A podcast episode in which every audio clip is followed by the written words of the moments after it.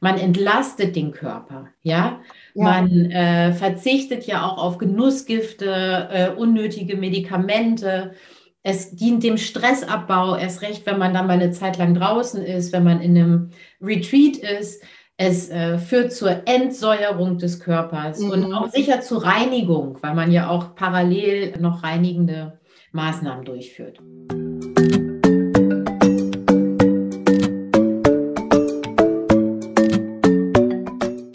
Hallo Karina. Hallo Katja. Na, wollen wir was Fasten plaudern? Sehr gerne. Aber erstmal wollen wir uns ganz kurz vorstellen. Ich bin Karina, ich bin letztlich geprüfte Fastenleiterin und biete mit der Firma Sunnyside Fasten und Retreats, äh, Fasten Retreats, wie es der Name schon sagt, im Norden Brandenburgs an, aber auch auf Mallorca, ein ganz tolles Retreat äh, in diesem Jahr, Ende des Jahres und in der Mecklenburgischen Seenplatte. Ja, und ich bin Katja. Ich bin auch ärztlich geprüfte Fastenleiterin und Mama von zwei Kindern. Und äh, ich biete mit äh, meiner Firma, Frau Wow, Online-Fastenkurse für Frauen an. Jeden Monat beginnt ein neuer. Und äh, wer sich dafür interessiert, besucht mich gerne auf meinem Instagram-Profil. Das ist Unterstrich, Frau Wow, Unterstrich. Wo findet man dich denn, Karina? Wie findet man im Internet findet man mich unter sunnyside-fasten.de und auch bei Instagram carina-sunnysidefasten. Und das verlinken wir euch natürlich alles hier auch nochmal in den Show Notes. Ja, generell, wenn ihr Fragen zum Fasten habt, dann seid ihr hier richtig an der richtigen Adresse. Absolut. Und in dieser Woche, Katja, da habe ich das erste Mal Frühlingsgefühle in diesem Jahr gekriegt. Ja. Gestern vorgestern, da schien die Sonne, es wurde ein bisschen wärmer, die Vögel fingen an zu zwitschern und ich finde, das ist genau der richtige Zeitpunkt, um übers Fasten zu reden, um fit und ja. fröhlich in den Frühling zu starten. Das sehe ich ganz genauso. Ich sitze gerade in meiner Berliner Wohnung und die Sonne scheint mir in, ins Fenster und die Laune ist gleich dann viel besser. Und wir beide, wir machen Buchinger Fasten oder bieten Buchinger Fasten an. Du auch nochmal in einer speziellen, in einer mhm. äh, abgewandelten Form. Aber es gibt noch ganz viele andere Fastenarten. Und meine Gäste fragen auch immer mal, was hältst du denn davon? Was hältst du von den anderen Möglichkeiten zu fasten? Und deshalb sprechen wir heute mal über die verschiedenen Fastenformen. Ja, da ist auf jeden Fall für jeden was dabei. Bleibt dran. Aber bevor wir starten, Karina, haben wir noch was. Wir haben unsere erste Werbekooperation mit einem ganz tollen Partner, den wir selbst sehr schätzen. Richtig, das ist Völkel. Das sind ganz tolle Säfte, die die herstellen, die ich selber auch sehr gerne trinke. Ich denke, du auch. Ja. Und wir waren uns beide einig, wir sind sehr äh, picky, was die Auswahl äh, von ja. Werbepartnern angeht. Wir hatten auch schon ein paar Anfragen, andere Anfragen, da haben wir uns dagegen entschieden. Und in diesem Fall haben wir gesagt, das machen wir gerne. Ja, den Fastenkasten. genau. Im neuen Fastenkasten von Völkel findest du jetzt alles, was du für eine einwöchige Saftfastenkur brauchst. Sechs verschiedene Gemüsesäfte, eine Fastenbroschüre und den Kräuterauszug Bitter vom Berliner Startup Krut. Die Säfte aus samenfesten Demeter-Gemüse schmecken wunderbar aromatisch und versorgen deinen Körper gleichzeitig mit wertvollen Vitaminen und Mineralien. Den Fastenkasten findest du jetzt in deinem Bioladen oder kannst ihn dir im Völkel Online-Shop auch direkt nach Hause bestellen. Allen Fasten-Stories-HörerInnen schenkt Völkel jetzt zum Probieren die Versandkosten. Einfach den Code Carina Katja eingeben, sparen und genießen. Ja, also los geht's. Der Fastenkasten haben wir auch ausprobiert. Nicht nur ich mochte den, sondern auch die Kinder. Das war ganz lecker. Und wo wir schon beim Saftfasten sind, lass uns da doch direkt anschließen und ja. äh, mal über das Saftfasten sprechen. Ich habe so den Eindruck, Buchinger Fasten oder Heilfasten, das klingt einfach nicht so sexy. Und äh, deswegen entstehen jetzt überall so Juice Cleanses und Saftfastenkuren und das klingt einfach ein bisschen, bisschen sexier als äh, ja. Heilfasten. Ja, da hat man immer irgendwie so alte Leute im Kopf, die äh, die, die da irgendwo in so einer Kur, äh, in so einem Kurpark rumlaufen und nichts essen. Ja. Und das ist beim Saftfasten irgendwie ein bisschen anders. Das ist ein bisschen cooler aufgewertet mhm. und ähm, ist vielleicht auch eine ganz tolle Alternative. Was ist denn Saftfasten aus deiner Sicht? Du bist da ja auch Expertin. Ja, Saftfasten finde ich eine super Methode. Das ist, muss ich sagen, sehr umstritten. Es gibt total viele Gegenvideos. Äh, Saftfasten ist ein, ein Verbrechen äh, an seinem Insulinspiegel. ähm, die Fruchtsäfte sind purer Zucker und so weiter und so weiter. Ich finde Saftfasten ganz wunderbar. Und natürlich ist Saftfasten nicht gleich Saftfasten. Da muss man schon einige Dinge beachten.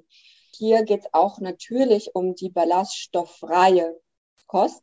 Das heißt, Saftfasten ist schon mal nicht Smoothie-Fasten, sondern tatsächlich ähm, ent, ähm, entsaft, entsaftende Lebensmittel, also Früchte, die man eben entsaftet und sich äh, und die von, ähm, von den Ballaststoffen trennt. Ja, mhm. das ist das Saftfasten.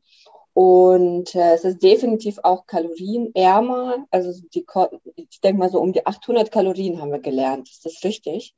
Sechs bis acht ja, Wobei ich muss sagen, bei manchen Saftfastenkuren, die so angeboten werden, da sollte man schon ein bisschen drauf achten. Ich habe den Eindruck, manchmal sind die etwas zu hochkalorisch. Also genau. Ne, da ist dann einfach ein, ein, das eine Glas Saft zu viel am Tag dabei. Und da sollte man dann schon gucken, dass man erstens auch immer einen hohen Grünanteil hat mit mhm. in den mhm. Säften, die man zu sich nimmt, nicht zu hohen Fruchtzuckeranteil hat ohnehin, dass es frische, kaltgepresste Säfte sind, ne? dass alle Nährstoffe auch gut enthalten sind und erhalten sind und ja. dass man nicht mehr als so vier bis fünf Gläser am Tag trinkt. Ja. Und bei manchen Kuren ist es noch deutlich mehr und dann, glaube ich, äh, sind die Fasteneffekte ein bisschen geringer. Ja, genau. Das ist ja so, dass man auch beim Saftfasten das Augenmerk eben auf dem Wort Fasten, dass da der Augenmerk bleibt beim Fasten und Fasten ist für mich immer äh, in irgendeiner Art Verzicht, äh, Verzicht üben oder sich einfach mäßigen und auch bei den Säften so bei diesem, mit, bei diesem Mantra bleiben. Und du hast schon gesagt, das Allerwichtigste ist eigentlich dieser Grünanteil. Und er ist so wichtig und auch bei jedem Saft, also bei mir ist das so zum Beispiel, dass äh, ich zwei Safttage habe in meinem Kurs. Immer, das ist der letzte Entlastungstag und der erste Aufbautag. Ich habe mich mit Saftfasten einfach unheimlich lange beschäftigt. Ich habe ein Lieblingsbuch, das kann man auch gerne verlinken, von dem Norman Walker. Ähm, das heißt, glaube ich, auch Saftkur oder sowas. Und ich wende das Saftfasten total gerne an bei Krankheiten. Wenn zum Beispiel ich erkältet bin oder eine Grippe habe oder meine Kinder, da trinken wir Säfte. Und in diesem Buch sind so Zusammensetzungen von verschiedenen Saftmöglichkeiten, die eben die eine oder andere Krankheit unterstützen. Das finde ich ganz toll. Ja. Ähm, ich, ich würde persönlich wirklich keine reine Obstsäfte trinken, weil sie bei mir extremen Hunger machen. Mhm. Ich mache immer 50 Prozent Gemüse- oder Grünanteil übrigens in den Völkelsäften aus der Fastenkiste, ich habe da auch so ein bisschen auf die Inhaltsstoffe geguckt, da ist ein sehr großer Gemüseanteil. Ähm, da gibt es auch reine Gemüsesäfte dabei, das fand ich sehr gut. Mehrere sogar, ne? Und äh, das hat mir, hat mir auch sehr gut gefallen. In meinen, wir kommen ja gleich sicher auch nochmal zum Buchinger Fasten, wo ja. ich mich am meisten zu Hause fühle, aber auch da haben ja Säfte durchaus einen Anteil. Ja. Und ähm, da es abends bei mir immer die basische Gemüsebrühe oder Suppe gibt, ich püriere da auch ein bisschen was rein, äh, gibt es durchaus morgens Säfte, bevor wir auf die langen Wanderungen gehen und ja. uns bewegen, wo dann der Obstanteil schon auch mal ein bisschen höher ist. Mhm. Ja, also bei mir ist es so, dass ich immer äh, zwei Drittel Obst, ein Drittel Grünanteil habe. Mhm. Allerdings gibt es auch nur 250 Milliliter Saft. Ne? Mhm. Und das ja, genau. ist dann eben nochmal ein Unterschied, als wenn man den ganzen Tag über immer wieder äh, Saftgläser trinkt. Ich würde sogar sagen, dass wenn man rein Saftfasten macht, dass man da umso mehr auf diesen Grünanteil achten muss. Ne? Wenn man normal fastet und einen Saft als so ein Energiehäppchen bekommt, dann sehe ich das auch eher lockerer mit dem ja. Anteil. Aber ähm, die Gefahr ist einfach äh, da, dass wenn man Saft trinkt und eine kalorienreduzierte Ernährung hat, also um die 800 Kalorien oder weniger, dass wenn man äh, Säfte aus Obst trinkt, dass der Hunger einfach einen begleitet und das ist mhm. ja nicht so schön. Das Aber ansonsten ist, genau, ich bin ein Saftfasten-Fan. Ja. ja, ich finde es auch gut. und äh, mache das selber eigentlich auch oft. Wenn ich äh, selber faste und äh, keine Lust habe, die Brühen zu kochen oder die Suppen zu kochen, weil ich das ja auch oft genug jetzt für meine Gäste mache, ähm, dann nehme ich halt einfach auch ein, ein Glas Gemüsesaft. Wichtig, ja. dass da wirklich wenig oder gar kein Salz zugesetzt ist. Das ist auch noch so ein Punkt, wo man unbedingt darauf achten sollte. Und äh, der Vorteil vom Saftfasten, wenn man nicht zu viel Saft trinkt, ist definitiv, man wird mit Vitaminen, mit Mineralstoffen und mhm. mit Ballaststoffen versorgt und kommt nicht in den Mangel. Mhm. Und der Körper geht eben auch nicht ganz in, diese, in diesen Notreservemodus, in dem der Stoffwechsel dann komplett runtergefahren wird. Ja, also, genau, deswegen finde ich das auch bei Erkältung und Krankheit ganz gut, äh, weil man eben diese Mikronährstoffzufuhr hat und quasi genährt wird und gleichzeitig aber die Energie der Verdauung äh, genutzt werden kann für die Heilung, ne, weil die ja. Verdauung dann einfach inaktiv bleibt, aber trotzdem die Nährstoffe kommen. Das ist eine super, super Sache, Saftfasten. Ja. Wollen wir mal zum Buchinger Fasten kommen? Na gerne doch. Ja. Los, Katharina. Ja, ich bin ja, bin ja großer Buchinger Fasten-Fan. Ich habe in meiner, meiner langen Fastenkarriere äh, viele Fastenarten mal ausprobiert und habe mich natürlich auch im Zuge unserer Ausbildung und auch jetzt im Nachhinein mit vielen äh, Fastenarten befasst. Und für mich persönlich und auch in der Erfahrung mit meinen Gästen, das Erlebnis, das ganzheitliche Erlebnis ist beim Buchinger Fasten, wenn man es so macht, wie, wie ich es auch mag, wie wir es gelernt haben, von Lützner, also nach Lützner Buchinger fastet, dann hat das einfach die ganzheitlich stärkste Wirkung nach meinem Empfinden und nach meinem. Mhm. Da das Buchinger Fasten eben nicht nur auf körperlicher Ebene greift, sondern mit Bewegung und bewusster Entspannung eben auch auf der mentalen Ebene eine starke Wirkung hat. Ja. Und äh, nicht nur deshalb bin ich ganz, ganz großer Fan davon. Vielleicht ja. auch ganz kurz zur Definition. Buchinger Fasten bedeutet, dass man in einem begrenzten Zeitraum freiwillig keine feste Nahrung zu sich nimmt. Zur Fastenverpflegung nach Buchinger gehören Säfte, also einmal ein Saft am Tag.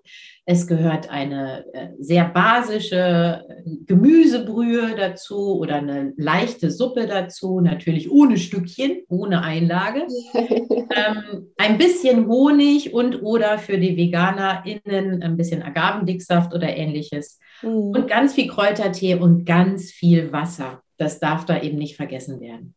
Ja, genau.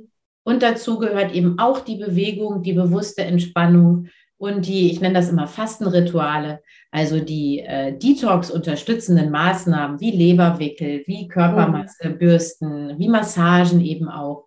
Und eben auch eine mentale Auseinandersetzung mit dem Fastenmoment. Ja, ja, das ist auch, glaube ich, die einzige Methode, wo alle diese Aspekte eben zusammenkommen, ne? also definiert auch. Und das mhm. äh, finde ich auch ganz toll. Äh, zu den Kalorien, hier ist es auch wichtig, wie viel Kalorien äh, man zuführt. Bis 500 Kalorien sind das, ne? 400, Richtig. bei mir sind das sogar etwas weniger.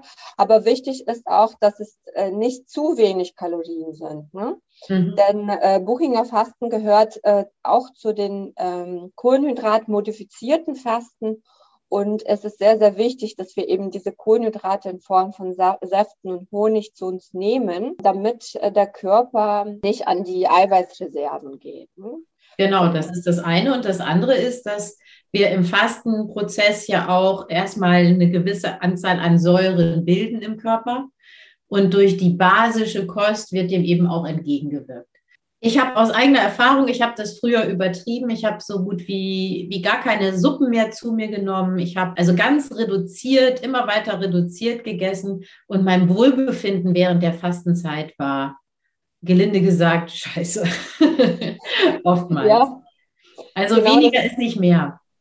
Ja, ich habe meiner Fastenmethode bei Frau Wow ähm, ja die Buchinger Fastenmethode mit einer russischen Tee-Fastenmethode, die auch zum kohlenhydratmodifizierten Fasten gehört, äh, gemixt, weil ich persönlich einfach diese Safttage schon integriert habe im Kurs und beim Fasten eben auf das Thema Verzicht noch mehr eingehe und dieses pure Sein. Deshalb gibt es bei mir keinen Saft, sondern nur Tee. Aber da ist es, sage ich auch immer wieder, da muss einfach Honiganteil etwas mehr sein. Denn äh, das Wohlbefinden hängt auch stark von diesen Kohlenhydrat ähm, Mahlzeiten, sage ich mal, ähm, ab. Ne? Und ich hatte auch Teilnehmerinnen, die sehr, sehr sparsam waren mit Honig und haben dann Tee ohne getrunken. Und dann, äh, ja, ist die Energie natürlich äh, über den Tag verteilt eher low. Ja, und, und es ist einfach, also die Gelenke können dann ein bisschen schmerzen und äh, der Muskelabbau kann tatsächlich bei sehr schlanken Personen auch dann schon stattfinden. Und wenn dann dazu kommt, dass man sich nicht so richtig viel bewegt, weil man dann eben energielos ist, dann wird der positive, eigentlich positive Fasteneffekt eben entsprechend geschmälert. Und das ist schade. Ja. Ja. Aber insgesamt, was ist dein Fazit zum Buchinger Fasten? Äh, Buchinger Fasten ist, finde ich, die effektivste Methode, ähm, ganzheitlich zu fasten. Also ein absoluter Liebling. Äh, wir haben noch vergessen zu sagen, dass Buchinger Fasten, mh, also Gesundheitsfasten für gesunde Menschen, zwischen sieben und zehn Tagen ungefähr dauern kann, noch fünf und zehn Tagen. Das begleiten wir als ärztlich geprüfte Fastenleiter.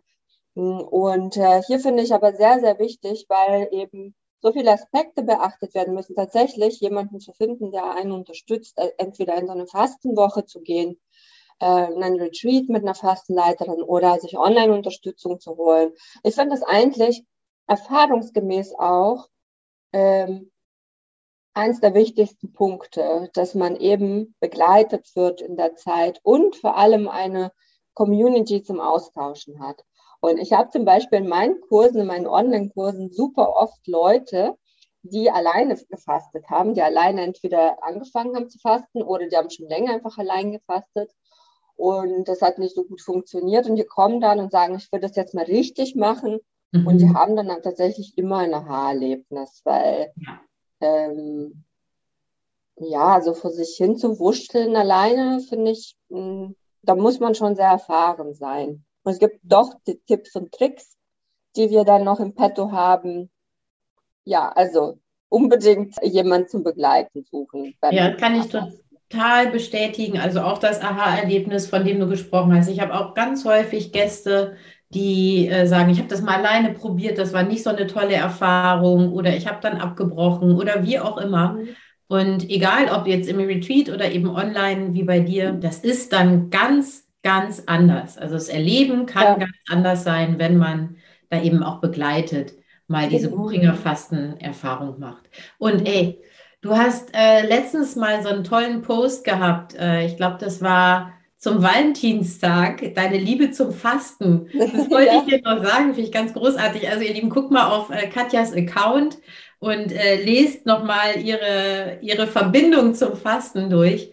Hat mir super gut gefallen, weil ich habe einmal Buchinger Fasten gemacht und ab da war ich angefixt. Und das ist eigentlich eine immer festere Bindung geworden, bis hin zu dem, dass ich es jetzt eben auch beruflich mache.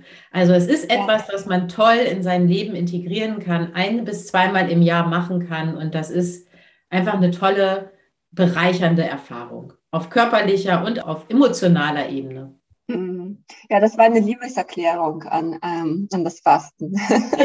hat, also hat ja mein Leben komplett äh, umgeworfen, beeinflusst in jeder Hinsicht. Ne? Und äh, egal, ob man das zum Beruf macht oder nicht, ich finde, Fasten ist für jeden einfach total transformierend auf allen Ebenen. Und äh, aus Buchinger Fasten würde ich direkt zu dem Heilfasten. Also Heilfasten ist ja eigentlich genau das Gleiche, nur eben wollte ich das nochmal erwähnen, weil das Heilfasten wird oft mit Buchinger Fasten verwendet. Wir dürfen das Wort Heilfasten eigentlich gar nicht verwenden unsere Wochen, denn Heilfasten findet in meiner Klinik statt oder wird zumindest von einem Arzt, Fastenarzt oder fast erfahrenen Arzt oder Ärztin begleitet und äh, kann zum Beispiel auch länger als zehn Tage dauern. Aber an sich ist die Methode dann ähnlich. Ne? Buchinger ähm, kann aber dann auch bis zu oh, was hast du so gehört? Also Langzeitfasten nennt sich das auch, ne? Äh, bis 30 Tage locker gehen oder 40 wie das christliche Fasten. Ja, genau. Und es wird aber dann therapeutisch, also es ist halt dann therapeutisch indiziert.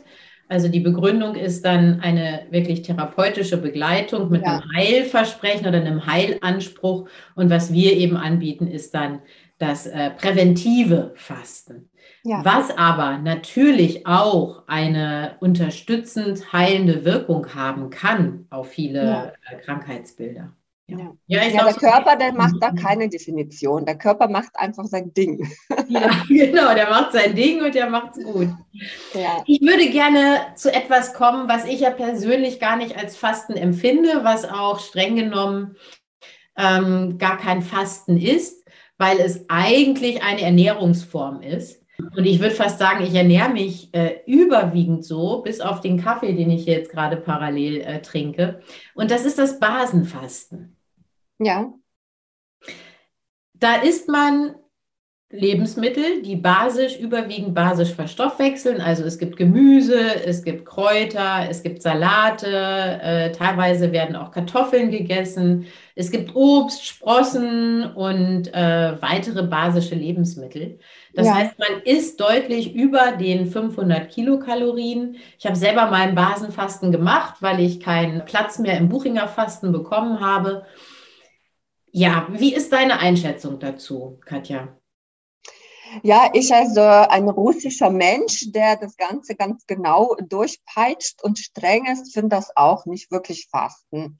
Ähm, ich finde, wenn man Basen fastet, sollte man auch diesen Verzichtsanteil ähm, mitbringen für sich selbst und definieren, wie verzichte ich. Ich verzichte klar auf säurebildende Lebensmittel, aber ich finde, die Menge sollte es auch sein. Und mhm. äh, ich würde immer, wenn ich Basen faste, auch weniger essen als sonst. Ich würde mir jetzt nicht den Bauch vollschlagen mit basischen Lebensmitteln, denn es geht ja immer um Entlastung des Magen-Darm-Traktes beim Fasten, hm, damit man eben mehr Energie hat, damit der Körper eben Heilungskräfte, Regenerationsprozesse einschaltet. Unser größtes Problem finde ich ja häufig nicht mal das falsche Essen, sondern das zu viel. Mhm. Da ist mir beim Basenfasten dieser Aspekt auch wichtig. Wobei ich denke, mein Freund war jetzt gerade auch in so einem Fastenhotel und da gibt's Basenfasten, da gibt's eine ganz leckere, wundervolle Küche, die da so gourmetartig vorbereitet. Die achten aber schon auf kleine Mahlzeiten und auch, also ich würde sagen, dass die so 1000 bis 1000, um die 1000 Kalorien am Tag verfüttern. Und äh, ja, ich würde mich dann so auch in den Dreh plus minus so 9 bis, 900 bis 1000 Kalorien bleiben. Ja, man muss allerdings ganz klar sagen, wenn man die Fasteneffekte oder einen großen Teil der Fasteneffekte haben möchte, Stichwort Autophagie etc., ja, ist dann ist Basenfasten nicht der richtige Weg. Ja, ja. Was man durch Basenfasten erreichen kann oder für wen Basenfasten wirklich besonders geeignet ist, ist für Menschen, die starkes Übergewicht haben, ja, wo man nicht von jetzt auf gleich die Kalorienzahl so extrem runterfahren kann, dass man in dem richtigen Fastenmodus ist. Menschen mit äh, stärkeren chronischen Beschwerden und Erkrankungen, ohnehin Menschen, die Medikamente nehmen müssen, die äh, dazu führen, dass man jetzt das klassische Fasten mit unter 500 Kilokalorien nicht durchführen sollte. Ähm, aber viele äh, heilsame Wirkungen, die das Fasten hat, die gibt es durch das Basenfasten eben nicht. Ja, auch weil der Darm nicht ruhig gestellt wird, weil der Darm weiterarbeitet, weil das äh, Essen, was man zu sich nimmt, das muss natürlich äh, verstoffwechselt werden, muss verdaut werden, muss entsprechend auch ausgeschieden werden. Das heißt, diese Darmpause und die Darmregeneration, so wie wir das beim Buchinger Fasten zum Beispiel haben oder bei einem gut eingestellten Saftfasten, das hat man beim Basenfasten nicht. Nichtsdestotrotz bekommt man ein gutes Gefühl für gesunde Ernährung, man bekommt super Anregungen, man entlastet den Körper, ja. ja. Man äh, verzichtet ja auch auf Genussgifte, äh, unnötige Medikamente. Es dient dem Stressabbau, erst recht, wenn man dann mal eine Zeit lang draußen ist, wenn man in einem Retreat ist. Es äh, führt zur Entsäuerung des Körpers mhm. und auch sicher zur Reinigung, weil man ja auch parallel noch reinigende Maßnahmen durchführt. Ja, ich glaube sogar, der Hauptaspekt für mich ist eben diese Säurereduzierung beim Basenfasten und bei Menschen, die eben so eine Säureübersäuerungsproblematik haben. Es gibt, also du hast schon die sehr übergewichtigen Menschen erwähnt. Für sie ist das Fasten nach Buchinger oft gar nicht möglich, weil dann eben der Organismus zu überlastet wäre mit, ähm, mit dem Abbau von Säure und mit dem Fettstoffwechsel. Und da ist definitiv Basenfasten ein gut, guter Einstieg. Ich habe in meinen Fastenwochen zum Beispiel ja auch das modifizierte Fasten, äh, was ich auch ehrlich gesagt zum Basenfasten dazu zählen würde. Ähm, es ist bei mir in Form von Smoothies und Suppen, aber eben mit Ballaststoffen. Und für alle, die zum Beispiel bei mir sich angemeldet haben und dann haben sie festgestellt, uh, ich darf ja keine Medikamente nehmen, habe ich überhaupt nicht verstanden. Und jetzt habe ich zum Beispiel ein Medikament, das sich mit dem Fasten nicht verträgt. Ja, also da stelle ich sie um eben auf äh, dieses modifizierte Basenfasten und sie fasten trotzdem mit in flüssiger Form, aber eben mit Ballaststoffen, ne, damit sie nicht in diesen Fastenstoffwechsel kommen. Und das zähle ich eben auch zum, zum Basenfasten. Eine gute Sache, also dass ähm, bevor man gar nichts macht, ist sehr gesundheitsfördernd und super für eine Ernährungsumstellung im Anschluss. Mhm. Oder es ist dann sogar irgendwann die Ernährungsform, wie, wie bei dir. Ne? Wie bei mir meistens. Ja, Karina, dann haben wir noch eine Fastenmethode, das Wasserfasten. Wie stehst du denn dazu? Ja, also ich äh, ich finde ja auch immer toll, was du sagst, dass du bei deinen Fastenkuren noch mal mehr in dieses Pure gehst, ja, dass du auf die Säfte verzichtest. Trotz alledem stehe ich dem Wasserfasten erstmal etwas kritisch gegenüber, weil es tatsächlich gar nicht für Anfänger geeignet ist und gar nicht geeignet ist, um einfach mal so eine Wasserfastenkur zu machen. Man tut sich da nichts Gutes. Wir haben eben schon ja. mal drüber gesprochen. Wenn man zu extrem wird, dann äh, werden Muskeleiweiße abgebaut. Das kann tatsächlich gefährlich werden. Das kann tatsächlich auch gesundheitsgefährdend werden. Und wenn ich das manchmal in so Fastenforen lese, die ich mir schon gar nicht mehr antue, weil ich mich da einfach zu sehr aufrege, dass die Leute auf einmal von jetzt auf gleich 21 Tage Wasserfasten machen, dann kriege ich echt Pickel, muss ich sagen. Aber wenn man Fasten erfahren ist, und ich selber habe auch immer so das Bedürfnis, wenigstens mal so für zwei, drei, vielleicht vier Tage mal auf fast alles hin und wieder zu verzichten, dann kann man das Wasserfasten als Teil einer bewussten, gut ausgewogenen Fastenkur durchaus mal machen. Ja, ich finde, da spricht nichts dagegen, aber als grundsätzliches Fastenprogramm bin ich da doch sehr kritisch. Was denkst ja. du? Ja, bin ich genau der gleichen Meinung. Also wenn du noch nie was vom Fasten in deinem Leben hattest, wenn du das nicht weißt, das machen übrigens sehr viele, die einfach abnehmen wollen. Ne? Sie denken ja. dann, oh, cool, einmal nichts essen, zack, fünf Kilo mehr. Aber bitte nicht, weil da kann man halt viel Schaden im Körper anrichten. Ohne Vorbereitung und ohne Begleitung geht das, finde ich, gar nicht. Und ja. ähm, ich komme ja aus dem Land, Russland ist eins der führenden Wasserfasten-Spezialisten. Da gibt es Kliniken, die eben nur das Wasserfasten anbieten. Und mh, hm, Wasserfasten war eigentlich die Methode in Russland überhaupt, aber eben in Kliniken und therapeutisch eingesetzt. Ne? Also Wasserfasten ist äh, vor allem notwendig für Menschen mit bestimmten Krankheiten. Und ich finde, wenn man gesund ist und oder relativ gesund ist und präventiv vorbeugend fasten möchte, um sich einfach gesundheitlich ähm, weiterzuentwickeln, dann ist das Fasten mit Wasser überhaupt nicht notwendig. Richtig. Ähm, und kann man aber punktuell machen. Ich wurde noch nie angefragt. Ähm, ich glaube, in Deutschland kennt man diese Art auch gar nicht so. Äh, ich selber habe äh, punktuell Wasserfastentage gemacht während meinen normalen Fastenkuren. Und ähm, das geht auch sehr gut. Ähm, muss man aber sehr, sehr gut schauen, weil der Jojo-Effekt erfahrungsgemäß danach einfach sehr, sehr einsetzt und eben kontraproduktiv werden kann, wenn man tatsächlich abnehmen muss oder möchte. Ähm, ich bin eher so der Freund davon, eher langsam zu starten, sogar vielleicht mit Basenfasten. danach das Buchinger Fasten auszuprobieren. Und wenn das einem total gefällt und passt, dann kann man sich vortasten. Ich bin absolut überhaupt nicht der Freund von irgendwelchen radikalen Maßnahmen ohne Erfahrung und ohne Begleitung vor allem. Also alle, die das jetzt hören und das noch nie gemacht haben, macht bitte kein Wasserfasten eigenständig. Ja, es ist, äh, kann tatsächlich zu Dehydrierung führen, also ernsthafter Dehydrierung, weil der Natriummangel so stark ist, dass kein Wasser mehr, egal wie viel man trinkt, im Körper gehalten werden kann. Es kommt zu Übelkeit, Kreislaufprobleme können auftauchen. Also mhm. all das, was wir nicht haben wollen, wenn wir mhm. gesund bleiben möchten. Also es kann schon echt ein zu starker Eingriff sein.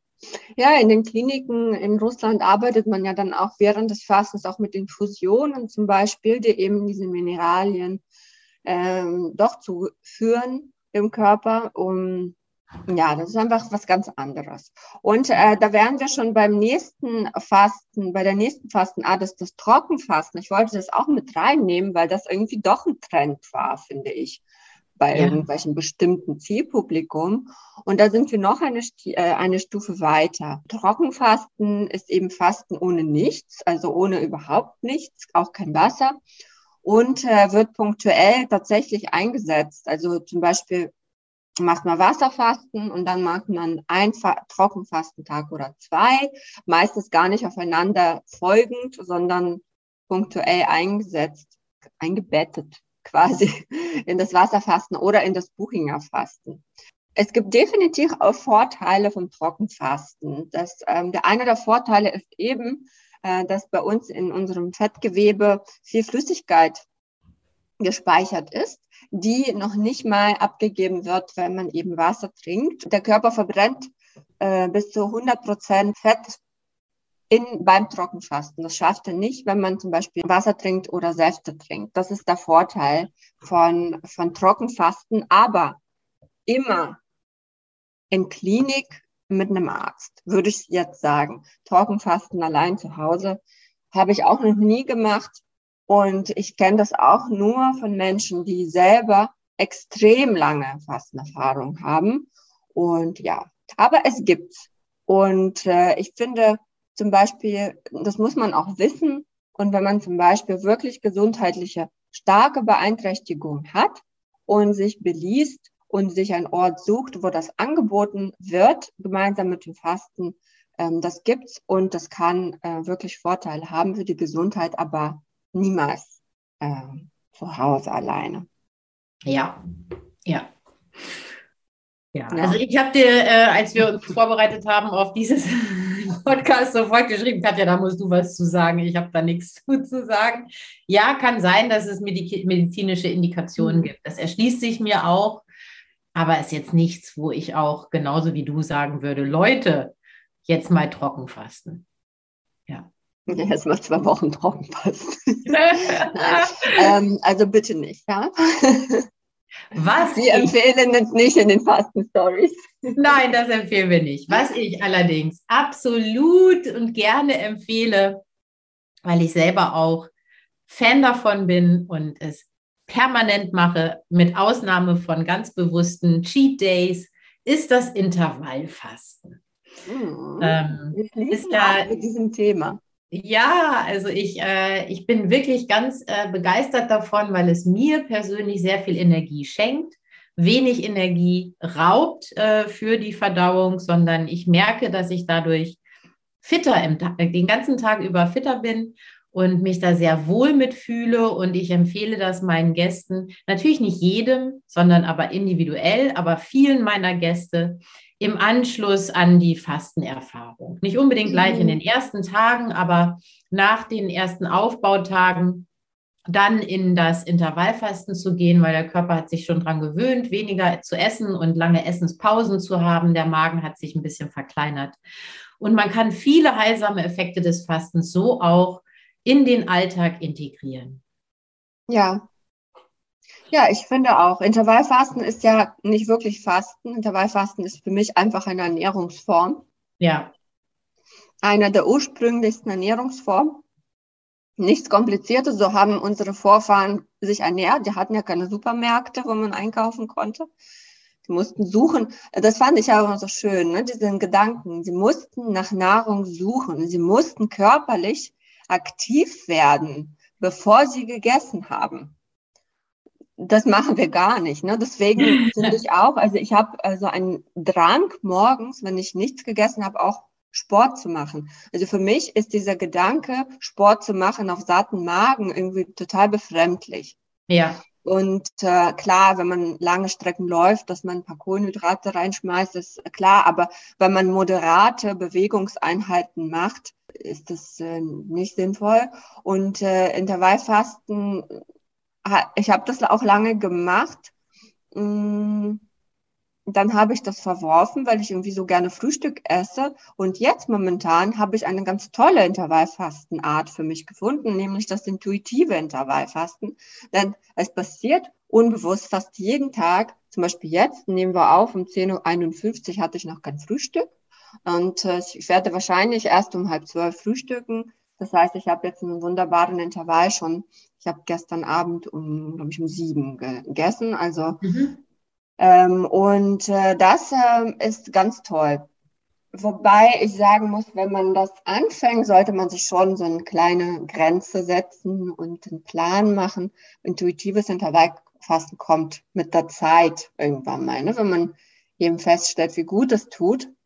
Weißt du, was ich gerade auch jetzt feststelle, wo wir drüber sprechen, nämlich war, dass ich so einen leichten Hunger habe, also ein ganz leichtes Gefühl, so eine Leere in den Magen, das ich voll angenehm finde inzwischen. Ja, wollte ich sagen, das ist doch gar nichts Schlimmes. Ne? Ja. Oftmals haben Leute so, Menschen so Angst vor einem Hungergefühl, ja. als wäre das, das etwas, das, was, was wir haben. Kann. Ja, und ich habe das, ich genieße das eher. Also mhm. jetzt nicht, dass ich sage, oh, ich freue mich auf meinen Hunger, aber das ist ja eher ein Leichtsein und Freisein und dann auch Lust zu essen, wirklich Lust haben zu essen.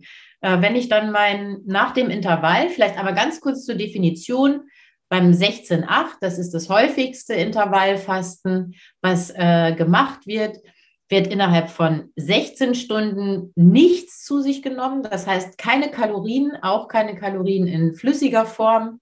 Mhm. Und innerhalb von acht Stunden wird dann gegessen.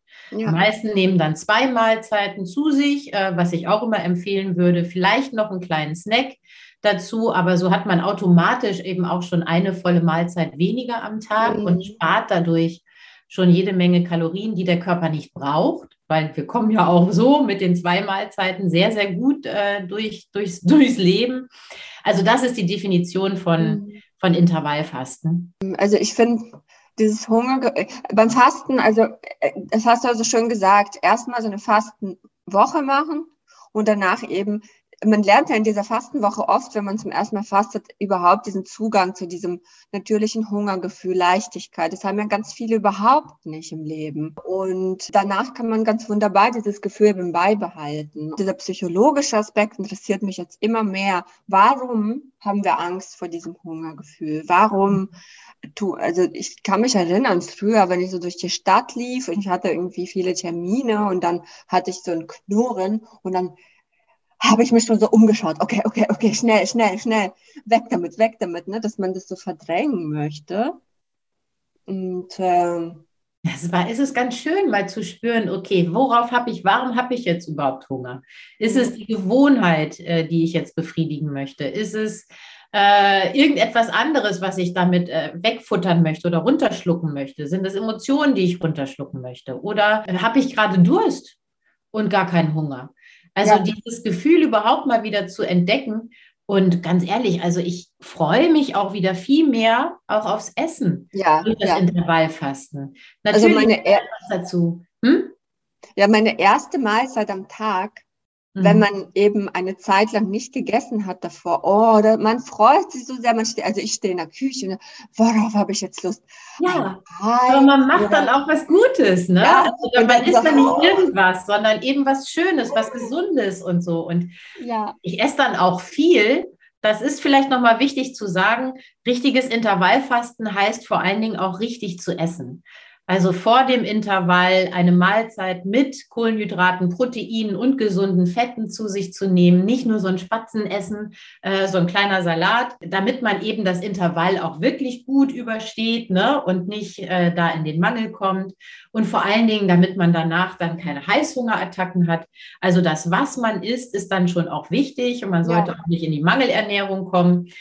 Und das wird aber auch wichtig, genau wie du es beschrieben hast. Ne? Man macht sich dann richtig schön was. Ich mache mir meine Bowl und so und ich freue mich ja. da jeden Tag drauf. Ja. ja.